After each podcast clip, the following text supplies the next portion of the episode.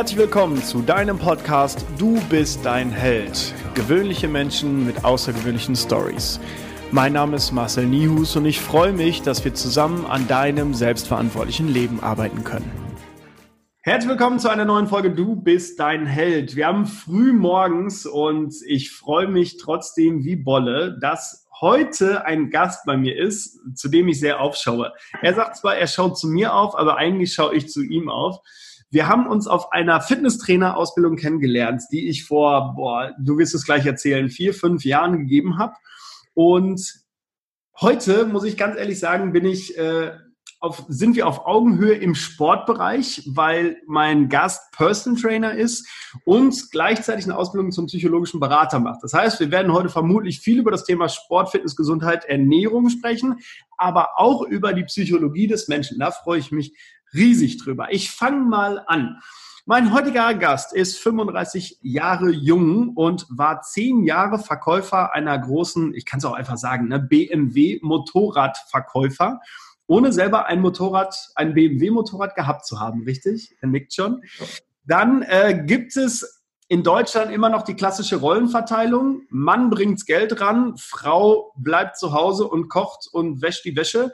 Manuel hat's genau andersrum gemacht, was ich äh, mega cool finde. Äh, das heißt, du warst eine Zeit lang zu Hause und hast die Wäsche gemacht. Wie gerade schon angesprochen, du bist angehender psychologischer Berater und aktuell selbstständiger Personal Trainer im Raum, ich nenne es mal Bonn. Ich glaube, Unkel äh, kennt ja keiner auf der Welt und begleitet Menschen auf ihrem Lebensweg zu mehr Gesundheit, Schmerzfreiheit, äh, ist selber Triathlet, sportlich furchtbar aktiv und einfach eine furchtbar empathische Sau. Und deswegen, lieber Manuel, ich freue mich sehr, dass du heute im Podcast bist. Herzlich willkommen. Hey, schönen guten Morgen. Hallo Marcel, danke fürs Dasein. Und was soll nach so einer Anmoderation noch kommen? Ja, das weiß ich auch. Vielleicht wir direkt wieder den Podcast.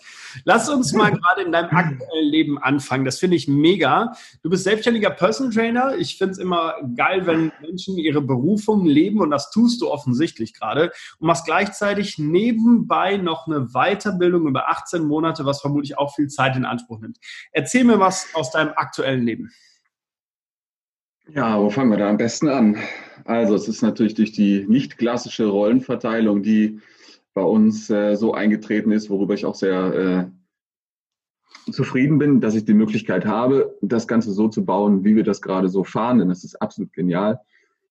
Ähm, die Möglichkeit gehabt, äh, den Personal Trainer zu machen, beziehungsweise dann noch den medizinischen Fitnesstrainer und alles, was dazugehört, um das zu machen, was ich liebe und wofür ich brenne. Und das ist der Sport. Und äh, mein aktuelles Leben sieht so aus, dass ich quasi frühmorgens mich um die Kinder kümmere, die dann zur Schule bringe, und danach quasi meine Trainings beginnen. Eins, zwei, teilweise drei Trainings.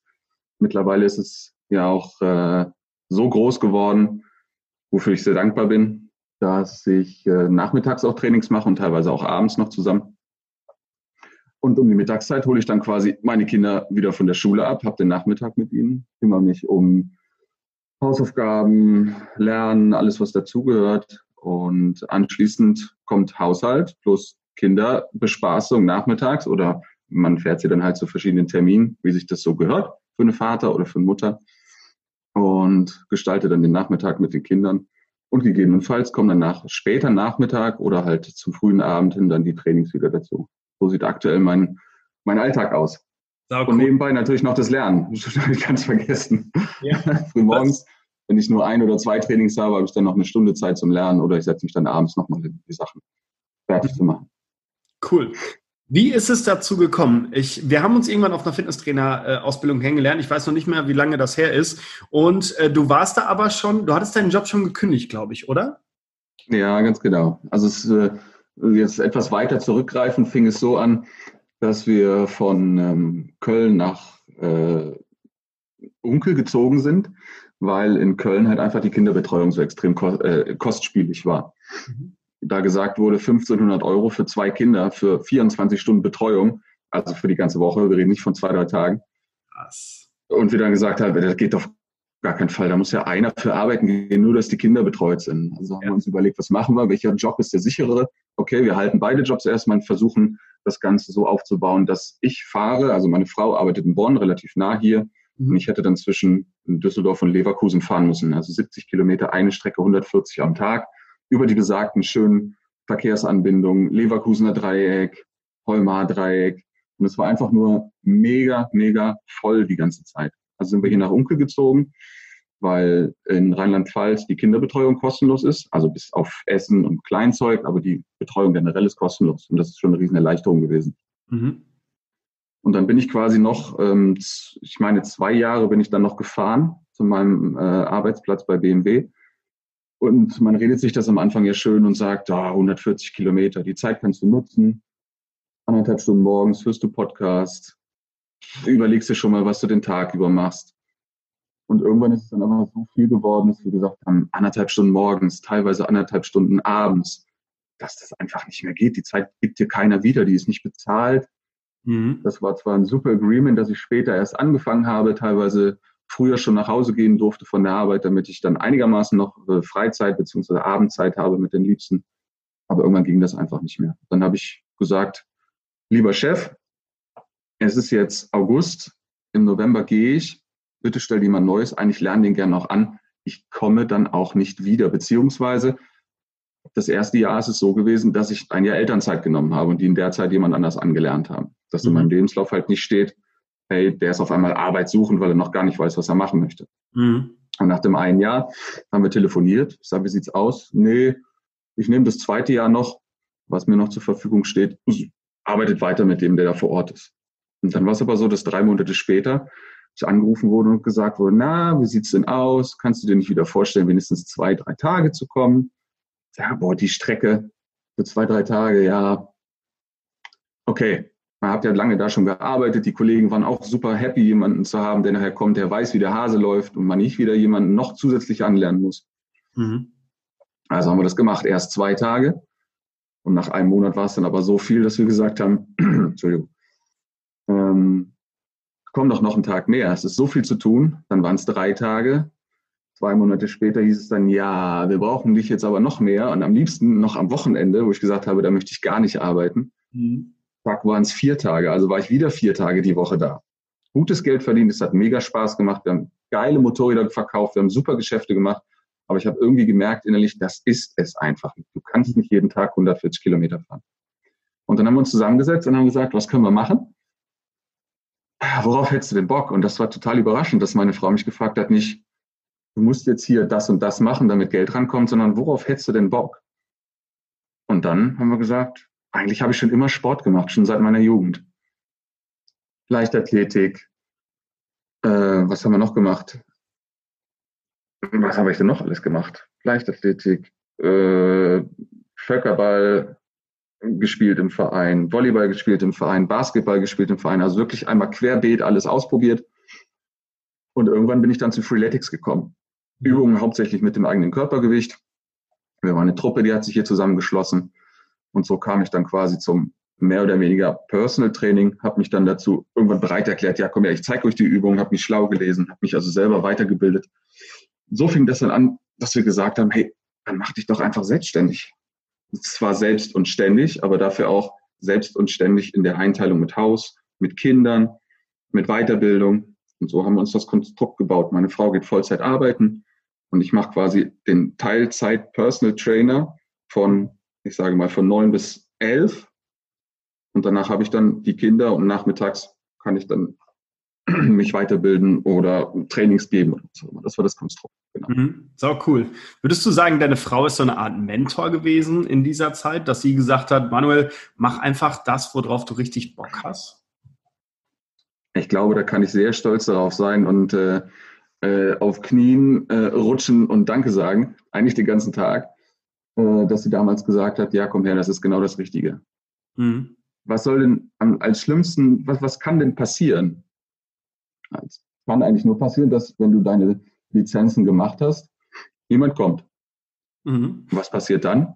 Ja, dann sind wir davon nicht abhängig und dann gehst du halt wieder äh, wieder BMWs verkaufen oder dann, keine Ahnung. Ich habe gesagt, ja, im schlimmsten Fall setze ich mich halt irgendwo an die Kasse oder machen Hausmeister oder was auch immer. Aber wir sind nicht davon abhängig. Und das war, glaube ich, der Hintergrund, der nachher so den durchschlagenden Klick gegeben hat und gesagt hat, mach einfach. Ja. Einfach machen. Machen macht's. machen. Da kenne ich auch einen, der sagt. Ja, genau. Äh, das finde ich halt äh, direkt schon mega Learning. Also ich glaube, äh, die Frage, die wir uns manchmal stellen dürfen, auch die jetzt so zuhören und vielleicht ein bisschen unzufrieden in ihrem Job sind, ähm, was würdest du tun, wenn Geld keine Rolle spielt? Und wenn du dir diese Frage stellst und damit deine Berufung findest, dann ist Geld immer ein Nebenprodukt. Das fällt immer dabei ab. Weil wenn du irgendwie 100 Euro die Stunde verdienst oder so jetzt im Personal Training und machst nur in Anführungsstrichen sechs Stunden die Woche, was als selbstständiger Personal Trainer wenig ist, kommt ja trotzdem was bei rum. So, und das, das finde ich halt äh, eine so geile Einstellung, weil du, äh, wir sind ja jetzt schon relativ lange in Kontakt und du schreibst immer wieder, hey, jetzt pass auf, ich habe nachmittags auch angefangen, Trainings zu geben oder jetzt eine Kundin macht noch mehr und, und das ist alles so geil, es macht so Spaß und so.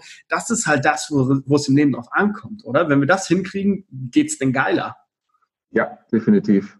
Finde etwas, wofür du brennst. Finde etwas, wo du morgens, montags morgens wohlgemerkt, früh morgens, 5.20 Uhr klingelt mein Wecker, aufstehst und sagst, ich habe Bock auf diesen Montag. Ja. Und ich würde sagen, mindestens 80 Prozent, wenn nicht sogar noch mehr, der Leute denken Sonntagabend schon, scheiße, morgen ist Montag. Ja, fuck. Und das habe ich überhaupt gar nicht. Tage in der Woche. ja, und die Trainings gehen auch Samstag, teilweise auch Sonntag, auch wenn man das vielleicht mal nicht so gern möchte, weil man irgendwas anderes geplant hat. Aber wenn man die Fortschritte sieht nachher, wie man mit den Leuten arbeitet und sie zu dir kommen und sagen, ey, das hat seit 20 Jahren keinen Arzt geschafft, ja.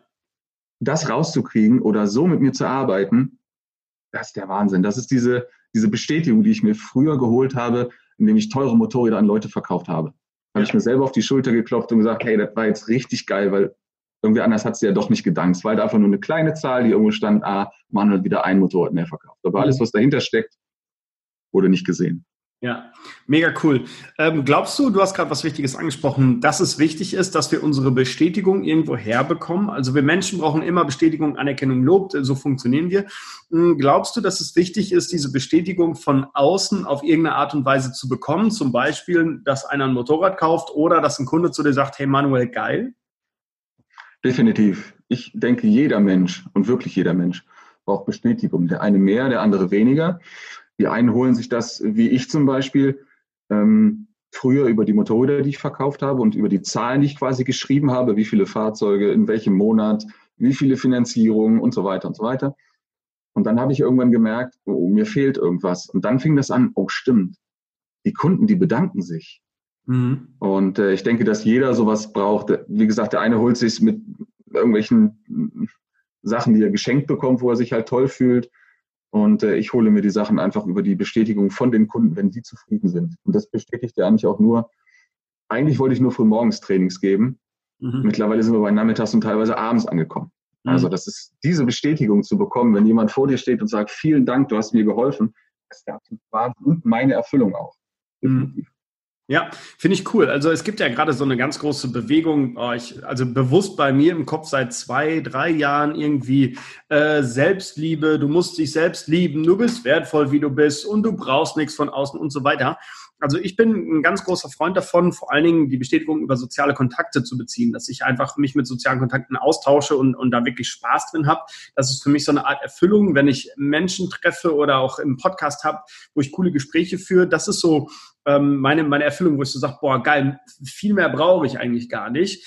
Ähm, manche haben das halt, indem sie sich teure Handtaschen oder Schuhe kaufen. Ja. Die Frage ist nur, genau. brauchen wir diese Bestätigung von außen oder kriegen wir das selber auch hin? Und ich glaube, weil wir einfach soziale Wesen sind, brauchen wir ein Stück weit diese Bestätigung von außen. Ich kaufe mir auch manchmal Sachen und gönne mir was, wo ich sage, boah, geil, da, das, da freue ich mich darüber. Ja, so. ganz genau. Aber es ist halt ein spannender denke, Punkt denke, dass es bei vielen Leuten so ist, dass sie die Bestätigung, indem sie sich irgendwas gönnen. Sei es jetzt äh, ein Burger irgendwo, weil sie einen geilen Tag gehabt ja. haben, oder vielleicht auch mal ein, ein, teures neues Auto oder ein Handy oder was auch immer. Nur ich glaube, diese Sachen sind halt einfach nicht von Dauer. Ne? Wenn man irgendwas Neues kauft, ich nehme jetzt mal das Beispiel Handy, dann hast du nach drei Monaten, glaube ich, sagt man so ungefähr, stellt sich dieses Gefühl des Wow, ich habe was Neues komplett ein. Und äh, man muss das im Verhältnis setzen, wenn ich drei Monate Trainings gebe und quasi jeden Tag oder fast jeden Tag Rückmeldung kriege von meinen Kunden, gibt mir das viel mehr. Natürlich braucht man auch mal ein neues Telefon und auch ein neues Auto, damit man nicht zu Fuß gehen muss, davon ab. Aber die Bestätigung täglich täglich und immer wieder zu hören, glaube ich, ist sehr viel mehr wert als, oh, jetzt habe ich ein neues Telefon in der Hand und in drei Monaten wirfst du es in die Ecke. Ne? Man kennt das selber. Also erst vorsichtig, kein Kratzer dran und nach drei Monaten, zack, ja. in die Ecke gepfeffert. Ja. Es ist gut, dass du das ansprichst. Ähm, es gibt tatsächlich Studien darüber, die das messen, wie äh, begeistert bin ich von meiner Sache, die ich mir gekauft habe. Und wenn ich mir einfach irgendwas kaufe, dann hält diese Kurve nur ganz kurz an. Ähm, neues Handy zum Beispiel, ich weiß keine genauen Zahlen. Ich schätze, so nach zwei oder drei Wochen ist es schon einigermaßen routiniert. Beim neuen Auto sind es, glaube ich, vier Wochen, vor allen Dingen bei Männern. Frauen freuen sich da wesentlich mehr. Jetzt wird es aber spannend. Ähm, das, das, was am längsten anhält, diese Begeisterung, sind neue Brüste. Tatsächlich, wenn Frauen sich neue Brüste machen, hält das tatsächlich drei Monate an, diese, diese Begeisterungsfähigkeit. Und das ist das, was am längsten wert. Also da kann ich mir theoretisch alle vier Wochen ein neues Auto kaufen, dann hätte ich den gleichen Effekt oder ich lasse mir halt die Titten machen. das ist äh, ziemlich spannend, ja. Jetzt bist du äh, auf dem Weg zum psychologischen Berater. Was hat dazu geführt, dass du das angefangen hast? Ich finde die Psychologie des Menschen mega interessant mm, und ich, ich freue mich da über, über wertvollen Input aus dieser Ausbildung. Erzähl mal was. Äh, wenn ich ein bisschen vorgreifen darf, nein, andersrum, wenn ich ein bisschen zurückgreifen darf.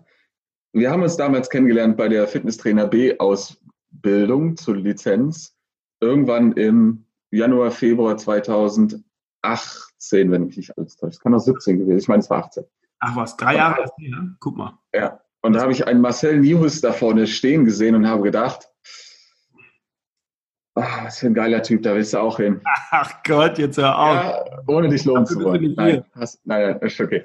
Also, äh, und das hat eigentlich den Auslöser gegeben. Wir haben uns nach der, nach der Ausbildung irgendwann nochmal im Sports getroffen.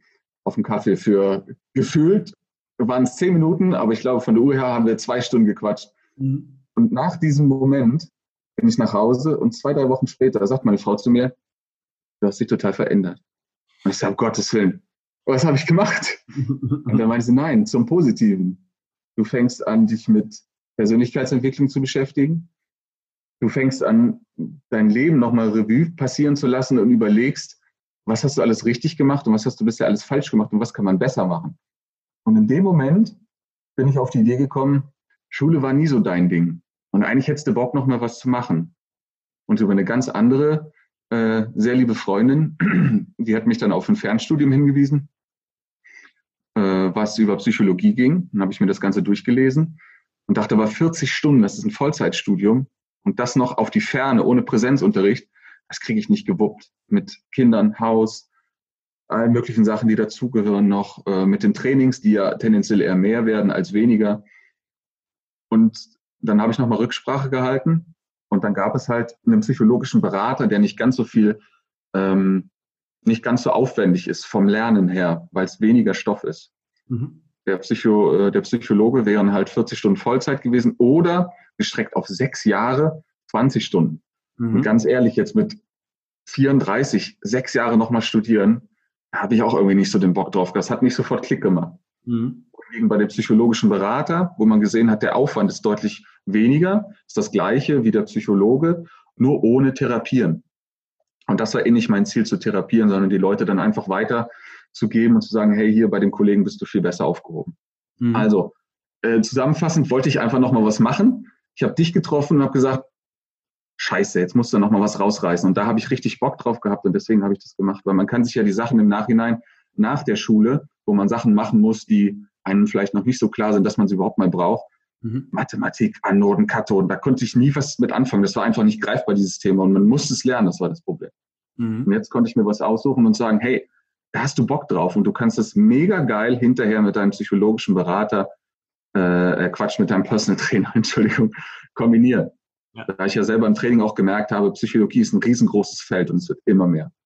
Ja, was glaubst du, wie viel Prozent deiner Personal Trainings sind mittlerweile, ähm, ja, ich will nicht sagen psychologische Beratungsstunden, aber was glaubst du, wie viel ähm, macht die Psychologie des Menschen in deinen Personal Trainings aus?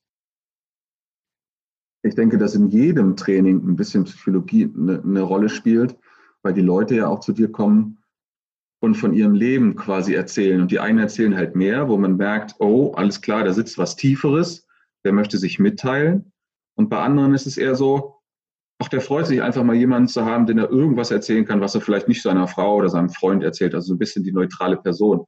Mhm. Aber ich würde schon meinen, von zehn Kunden haben acht wirklich ein tief sitzendes Problem, was sie gerne teilen würden und in mir dann jemanden sehen, das ist eine neutrale Person, mhm. der gibt auch wirklich nur ein neutrales Feedback und sagt nicht, hey, mach dies, mach das, sondern das ist eher so begleitend.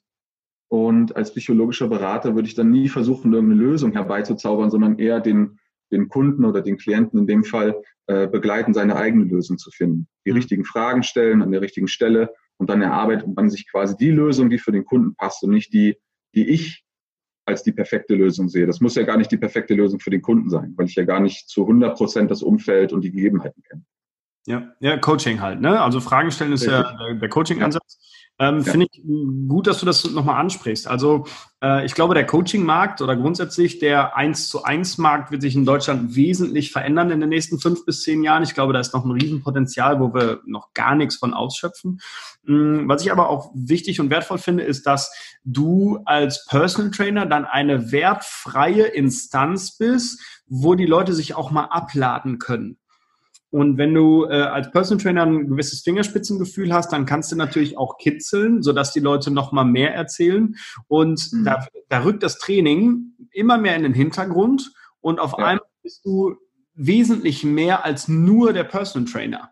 Also, ja, also dieses klassische Bild, was manche vom Personal Training haben, da ist einer mit dicken Armen, der schreit die Leute an. Es gibt da so Videos von äh, irgendwelchen Leuten, die 250 Kilo Muskelmasse haben, die dann die Leute anschreien und ein Booty-Workout für die machen und so. Boah, was ist denn das? So, die aber 100.000 Follower haben oder noch mehr. Aber äh, ich glaube, jeder Personal Trainer, der gerade zuhört, wird es bestätigen, dass es halt wertvoll ist, für den Menschen eine Abladestation zu sein, wo wir wertfrei äh, die richtigen Fragen stellen können. Ja. Unabhängig vom Training, was natürlich auch immer noch ja. exzellent sein soll. Es wird immer mehr, dass die Leute, wir haben das eben gerade schon mal kurz vor dem, vor dem Podcast, dass die ähm, Leute sich die freie Zeit quasi erkaufen, die sie sich sonst nicht nehmen würden. Das heißt, die Leute bezahlen Geld dafür, dass sie augenscheinlich erstmal den Sport im Vordergrund stellen, weil man geht ja nicht zum Psychiater oder zum psychologischen Berater, weil das macht man ja nicht. Das ist leider immer noch so in der Gesellschaft ja. verankert. Cool. Und dann wird der Sport immer mehr zur Nebensache. Also ich habe eine Kunde, mit der bin ich zweimal laufen gewesen und wusste mehr als die ganze Familie, als die Eltern, als der äh, Mann. Und das ist der absolute Wahnsinn, wie Leute sich nachher öffnen. Ne? Und andere Kunden brauchen halt länger, aber das kommt irgendwann. Also der Sport wird eher, okay, wir machen was zusammen, ich bin draußen aus meinem gewohnten Umfeld. Und äh, dann habe ich aber irgendwann das Vertrauen auch gefasst in den Personal Trainer oder in dem Fall dann in den psychologischen Berater oder in beide und mhm. fange dann irgendwann an, mich zu öffnen und dann quasi zeige ich dir, wie ich wirklich drauf bin. Oder halt auch in den Menschen. Ne? Also du hast ja dann ja, drei Rollen. Ja, du bist einmal der Personal Trainer, der Berater, aber genau. auch der Mensch Manuel. Ähm, ja, was genau. glaubst du, soziale Isolierung? Du bist jetzt im Raum Bonn. Wie, ähm, wie ist so die Entwicklung in den letzten Jahren im Bereich soziale Isolierung? Wir sind gerade immer noch in so einer blöden Corona-Phase, Lockdown 2.0. Wir sollen uns wieder mehr einschränken. Gestern habe ich gehört, äh, wir, wir sollen jetzt private Kontakte meiden, uns einen Freund aussuchen oder einen Hausstand, mit dem wir dann was zusammen machen. Ähm, was machen wir denn? Gehst du jetzt zu deinen Eltern oder zu den Eltern deiner Frau? Also ja, ist echt schwierig. Was glaubst du, welche, welche Rolle spielt diese soziale Isolierung auch vielleicht nach dieses, dieser Lockdown-Phase Corona XY? Also ich habe ja schon äh, beim Lockdown 1.0, genauso wie du, die das Geschäft quasi schließen müssen. Wir durften ja nichts machen bis irgendwann 15. oder 18. Mai und habe gedacht in der Phase, oh, ob das nochmal so wird mit dem Personal Training, haben die Leute noch in Anführungsstrichen das Geld dazu und wollen sie das Geld weiterhin in sich investieren oder haben sie irgendwo andere Quellen, wo das jetzt erstmal eingesetzt wird oder eingesetzt werden muss? Ähm, ich denke, dass diese soziale Isolierung noch einen riesengroßen äh, Nachteil haben wird für die einzelnen Leute. Denn die Leute, die jetzt gerade zu Hause sitzen und sowieso schon alleine sind und jetzt nicht arbeiten gehen dürfen, dass es denen noch viel schlechter gehen wird oder psychologisch schlechter oder auch physisch schlechter, weil sie bewegen sich ja weniger. Ja. Das heißt ja irgendwie, man arbeitet deutlich mehr, wenn man jetzt im Homeoffice ist oder vielleicht auch mal einfach zwischendurch oder noch äh, später am Abend, als wenn man irgendwo zur Arbeit fährt und dann nach Hause kommt. Also ich glaube, dass das noch einen riesengroßen Nachteil haben wird, denn die Leute, die sowieso schon alleine sind, die sind jetzt quasi noch, noch mehr alleine, sage ich mal. Ne? Also sie kommen jetzt noch weniger raus, dürfen sich nur noch mit einer Person treffen. Ob sie sich dran halten oder nicht, ist ja noch eine andere Geschichte. Ja. Äh, genau. Ich habe mit einer Ärztin aus Wiesbaden intensiv Kontakt. Äh, sie hat mir gesagt, dass im Sommer, sie hat in der Notaufnahme gearbeitet im Sommer, und sie hat gesagt, dass äh, subjektiv wesentlich mehr Herzinfarkte, Lungenembolien, Thrombosen äh, und, und Diabetespatienten, sowas alles auf einmal äh, in der Notaufnahme waren. Ob da jetzt ein mhm. ist, weiß ich nicht. Aber das ist ja schon spannend eigentlich, wenn wir mal kurz die Welt runterfahren oder wenigstens Deutschland runterfahren und auf einmal gehen diese Krankheiten alle nach oben. Was passiert in den nächsten sechs bis zwölf Monaten? Ich denke, da wird einiges auf uns zukommen, wo wir aber, äh, denke ich, wir beide als äh, Personal Trainer oder dann als psychologischer Berater äh, ein Stück weit gewappnet sind für die Situation, die dann kommen wird. Ähm, ich glaube aber, dass da eine ziemlich große Sache auch selbst gemacht ist. Wenn man jetzt im Netz guckt, gibt es relativ viele Videos mit Macht dir den Lockdown schön. Ich habe gestern zwei Videos gesehen, ähm, wo ein älteres Ehepaar, das stimmt gar nicht, es war eine Rückblende. Es war erst das ältere Ehepaar, die sich ein Fotoalbum angeschaut haben. Und in dem Fotoalbum war von 2020 so eine äh, Nasenschutz, Nasenmundschutzmaske eingeklebt. Das Video von der Bundesregierung? Ich, nee, ich, glaub, ich weiß nicht, ob es von der Bundesregierung war, keine Ahnung. Dann war eine Rückblende auf quasi 2020. Sie steht vorm Fenster, macht das Fenster zu und der Mann liegt auf dem Sofa mit äh, Chicken Nuggets. Ja, genau. Äh, mhm. von, von KFC mit Cola. Ich meine, äh, Leute, bewegt euch. Ihr habt doch jetzt die Zeit dazu. Macht was. Mobility zu Hause. Geht auf die Terrasse, geht in den Wald. Keine Ahnung. Ja. Aber das kann doch nicht der Ernst sein, dass gesagt wird, macht euch den Lockdown schön, setzt euch aufs Sofa guckt Netflix, trinkt Cola und äh, futtert durch die Hucke voll. Ja, das spannend ist, ja? das ist wirklich von der Bundesregierung, dieses Video. Ah. Und, äh, ich kenne noch nicht die Intention dahinter. Egal, welche Intention da drin steckt, bei mir kam es nicht an, weil bei mir dreht sich nur alles, denkt mir so, oh mein Gott, was ist jetzt los? Was ist das für eine Vorstellung, auch für die, die gerade lernen, die in so einer Phase sind, Teenager, Pubertät, was sind gerade für Werte wichtig? Abstand halten, ja. Maske tragen. Wie sieht's mit unserer sozialen Kompetenz aus? Das, was du jetzt als empathischer Mensch sagst, psychologischer Berater, Personal Trainer, ich habe mit Menschen zu tun. Was passiert mit der Generation, die jetzt gerade so zwischen 10 und 16 ist, die das extrem prägt? Dass ich Abstand halten muss von Menschen und alles nur noch online ist. Und dann kommt noch ein Video von der Bundesregierung mit was auch immer für einer Intention, wo ich Chicken mhm. Wings mhm. esse und Cola saufe im Liegen im Bett. Was ist da los? Ich habe keine Ahnung. Ich finde ja sowieso, dass die Generation, die du jetzt gerade angesprochen hast, also die, äh, sagen wir mal, zwischen äh, 14 und 18-Jährigen zum größten Teil, also die, die ich kenne und die, die ich sehe und verfolge, beispielsweise auch auf Instagram oder Facebook, da geht nur noch Netflix, da geht nur noch Playstation spielen und irgendwelche Pizza-Fotos sehe ich immer. Mehr mhm. nicht. Also ich sehe da niemanden, der sagt, boah, da habe ich jetzt Bock drauf. Ich habe endlich Zeit. Jetzt kann ich mal 31 Tage lang am Stück ja. mal vegan essen, mal, eine, keine Ahnung, eine Plank-Challenge machen. Irgendwas in der Richtung. Das geht einfach nur noch in die falsche Richtung, finde ich. Oh mein Gott, ey. Ich hoffe, es ist nur eine subjektive Wahrnehmung und in Wirklichkeit treiben alle wesentlich mehr Sport als sonst. Nehmen wir es einfach mal so an. So, bevor wir uns hier noch emotional reinreiten. Du, Manuel, du bist jetzt junge 35 Jahre alt oder jung oder wie auch immer wir das nennen wollen. Angenommen, du wärst jetzt schon 99 Jahre alt. Welche Geschichte aus deinem aktuellen Leben, traurig, emotional, lustig, was auch immer, außergewöhnlich, würdest du jetzt deinen potenziellen Enkeln erzählen? Mit diesen jungen 35 Jahren habe ich eigentlich schon sehr viele Geschichten zu erzählen, die sich lohnt zu erzählen. Das würde jetzt den Rest des Podcasts sprengen. Und da habe ich mir eine überlegt, die äh, sehr lustig war und wo es auch äh, hinterher vielleicht Klick macht und man denkt, ja, stimmt. Es gab äh, zu meiner Hochzeitsreise eine Zeit, da sind wir eine Woche lang auf einem äh, Narrowboat gefahren. Wir waren in England unterwegs, auf kleinen, auf einem Narrowboat. Ich, ich erkläre das gleich, was es ist. Wir waren auf einem Kanal unterwegs, der dann in die Themse äh, gemündet ist. Das heißt, da in England kann man quasi den Bootsführerschein mit äh, äh, kaufen oder mit ausleihen, sozusagen mit dem Boot. Diese Narrowboats sind ehemalige Kohleboote, die früher von Pferden auf kleinen Flüssen gezogen wurden. Also zwei Pferde, eins rechts, eins links, langes Seil. dieses Narrowboot nachher mit Kohle beladen und dann wurde das quasi von einem Ort in den anderen ähm, gezogen. Auf dem, auf diese, nochmal neu. Ich glaube, ich habe äh, auf dem Wasser. Auf dem Wasser mit Pferden gezogen. Die Pferde sind rechts und links daneben gelaufen, natürlich. Ah, okay. Auf den Wegen neben dem Kanal. genau. Verstanden. Okay, jetzt. Es waren, es waren Einhörner, konnten fliegen. Nein. Genau. Äh, diese Kohleboote sind umgebaut worden. Die kann man heute ausleihen. Und dann kann man mit vier bis acht oder gar zwölf Personen kann man auf so einem Boot, quasi wie auf einem Hausboot wohnen, hat einen Motor dran und schippert dann tagtäglich einfach an ganz viele Stellen, wo man anlegen kann. Und das hatten wir uns zur Hochzeitsreise gewünscht. Und dann äh, war es den einen Tag so, also man fährt dann so von Örtchen zu Örtchen, hält irgendwo an, kann duschen und äh, sein Frühstück machen in dem äh, Bötchen. Und morgens um fünf, also wir sind abends äh, geankert an einer für uns passenden Stelle, wo wir abends in den Pub gehen konnten und dann haben wir auf dem Boot geschlafen.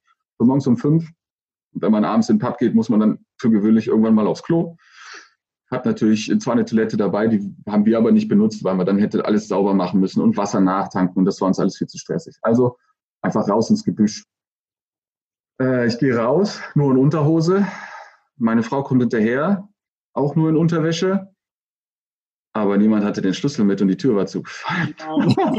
oh nein. So morgens um fünf, eiskalt draußen. Ich sage, du hast doch jetzt den Schlüssel eingepackt und ärgerst mich jetzt, oder? Nein, ich dachte, du hast den Schlüssel eingepackt. Ich sage, nein, ich habe nicht meine Tasche, ich habe nur eine Unterhose an. Okay. Also raus, Pipi gemacht im Gebüsch, zurück, überlegt, was können wir denn machen? Oh, verdammt, ich sage, wir können das Fenster einschlagen, ist aber mit hohen Kosten verbunden nachher. Und außerdem muss man es dann dem Vermieter wieder erklären und die Geschichte möchte man nicht erklären. Äh, dann haben wir gesehen, dass äh, dann gab es noch eine Luke, die war aber leider auch mit zugefallen. Das ist so eine Doppeltür gewesen. Eine von, der, von vorne, die zugeht und eine von oben, die zugeht. Hätten wir auch kaputt machen können, hätten wir auch erklären müssen, wäre auch kacke gewesen. Ähm, dann habe ich überlegt, wo haben wir den Schlüssel denn im Normalfall hingelegt, wenn wir auf das Boot gehen? Und im Normalfall lag der immer auf dem Nachttisch vom Bett, wo man nicht rankam, weil die Fenster waren alle zu. Es waren nur so kleine Kippfenster, wie man das aus der Bahn kennt, die du nur so ankippen. Mhm.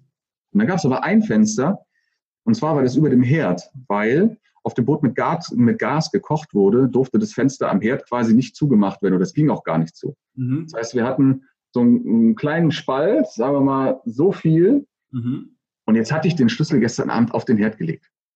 Ausnahmsweise, ansonsten lag der am Bett. Ich sag, guck mal, der Schlüssel liegt da, verdammt. Wie kommen wir denn da ran? Und meine Frau in Unterhose und, und BH sagt, guck mal, da rechts sitzt ein Ander. Ich sage, ich habe eine geile Idee, pass auf. Du gehst jetzt dahin, weil ich habe nicht so gut Englisch gesprochen zu der Zeit. Ich sage, ich kann mich jetzt nicht mitteilen. Da steht ein halbnackter Mann vor dir und der fragt, kann ich deine Angel haben? Die halten mich wahrscheinlich für bekloppt und rufen die Polizei. Also sie dahin in Unterwäsche, hat mit ihm gesprochen. Die Jungs fanden das sehr lustig und ich glaube auch äh, nicht schlecht anzugucken, besser als so einen ollen Fisch aus dem Wasser zu ziehen, dann eine halbnackte Frau daneben stehen zu haben. Äh, der eine hat sich dann wirklich bereit erklärt, seine Angel mitzugeben. Und dann haben wir mit der Angel durch das Fenster zu zweit, und der Angel hat ja so Ösen, dann so Haken, wo die, äh, ähm, wo die Schnur durchgefädelt wird, die, die Sehne. Und dann sind wir auf der letzten Brille durch das Teil durch und haben mit dem letzten, mit der letzten kleinen Öse den Schlüssel rausgefischt quasi und hatten noch so tierisch Glück, dass dieser blöde Schlüssel nicht runtergefallen ist, weil dann hätten wir halt doch irgendwas kaputt machen. Also Learning daraus, mach die Tür nicht zu und lass den Schlüssel nicht drin. Nein, Learning daraus, es gibt immer einen Weg. Ja, wenn man will, es gibt immer irgendeine Möglichkeit, ohne mit dem äh, Dampfhammer irgendwas kaputt zu machen. Vielleicht ähm, dauert es manchmal ein bisschen, aber ja. Man kriegt es hin. Ja. Das wäre eine Geschichte, die ich erzählen würde von vielen. nice, cool. Freut mich. Jetzt hast du schon Learning rausgehauen. Vielleicht hast du ja trotzdem noch zwei oder drei für alle Zuhörer, was aus deinem Leben, was du aus deinem Leben gerne mitgeben wollen würdest. Welche drei Learnings sind es? Ja, sehr gerne. Drei sehr wichtige und auch äh, sehr äh, äh in den Tag eingebaute Learnings, würde ich sagen. Ähm, als Nummer eins würde ich sagen und mit am wichtigsten ist, bau dir einen Rückzugsort für Ruhe, Entspannung und wo du deine Akkus wieder aufladen kannst, die du quasi den ganzen Tag irgendwo draußen mit Kunden, an der Arbeit, beim Lernen, beim Überlegen, äh, dass du deine Akkus wieder aufladen äh, kannst und finde etwas, wofür du brennst, wofür du gerne aufstehst, was du wirklich gerne machst. Gibt Leute, die brauchen manchmal ein bisschen länger dafür, um das Ganze herauszufinden. Ich auch. Ich brauchte einen Marcel dazu, um das nochmal anzusprechen. Er ist schuld, dass ich jetzt hier, hier, bin. Ist wirklich so. Vielen Dank. Äh, Learning Nummer eins, bau dir einen Rückzugsort für Ruhe und Entspannung und sieh zu, dass du deine Akkus wieder aufladen kannst. Ganz wichtig. Learning Nummer zwei, arbeite an dir selbst. Entwickel dich weiter und sei vor allen Dingen überzeugt von dem, was du tust. Wenn du nicht überzeugt bist von dem, was du tust, vergiss es einfach. Mach was anderes entwickel dich weiter, lerne weiter. Nur durch jemanden, der bei mir eine Birne angeknipst hat, stehe ich heute hier, wo ich jetzt gerade bin. Und ich bin immer noch am Lernen. Ich lese täglich, ich höre Podcasts ohne Ende, äh, mittlerweile auch englische Podcasts, einfach um mich weiterzuentwickeln. Geil. Denn sonst bleibt man stehen und Stillstand ist gleich nicht gut. Ja. Genau. Und das Dritte, äh, und auch mit extrem wichtig, hab einfach auch Spaß im Leben. Es gibt genug ernste Situationen im Leben. Es gibt genug Sachen, wo man drüber nachdenken muss. Auch viel und oft und täglich. Aber nimm nicht alle Sachen immer so ernst und hab vor allen Dingen auch mal Spaß, denn das Leben macht Spaß. Egal wo, im Wald, mit Musik auf dem Ohr, tanz einfach mal, einfach Spaß haben. Geil. Ganz wichtig. Sehr wertvolle Learnings. Danke für die wertvolle Zeit jetzt. Danke für äh, deine Zeit auch, dass du hier Teilnehmer in diesem Podcast warst. Ich freue mich wirklich sehr, dass äh, unsere Wege sich irgendwann, ob durch Zufall oder das Universum gekreuzt haben und dass wir aneinander lernen dürfen. Ich finde es mega wertvoll, immer wenn wir schreiben. Äh, lieber Manuel, ich bin glücklich und froh, dass du im Podcast warst und das letzte Wort gehört gerne dir. Ich bin einfach nur dankbar über die letzten Jahre dankbar, wie es weitergeht und dankbar, wie es ab sofort eigentlich, wie es gerade läuft. Und ich hoffe, dass es noch ganz, ganz, ganz, ganz, ganz lange und viel weitergeht mit der Entwicklung. Immer steil nach oben. Geil. Vielen Dank.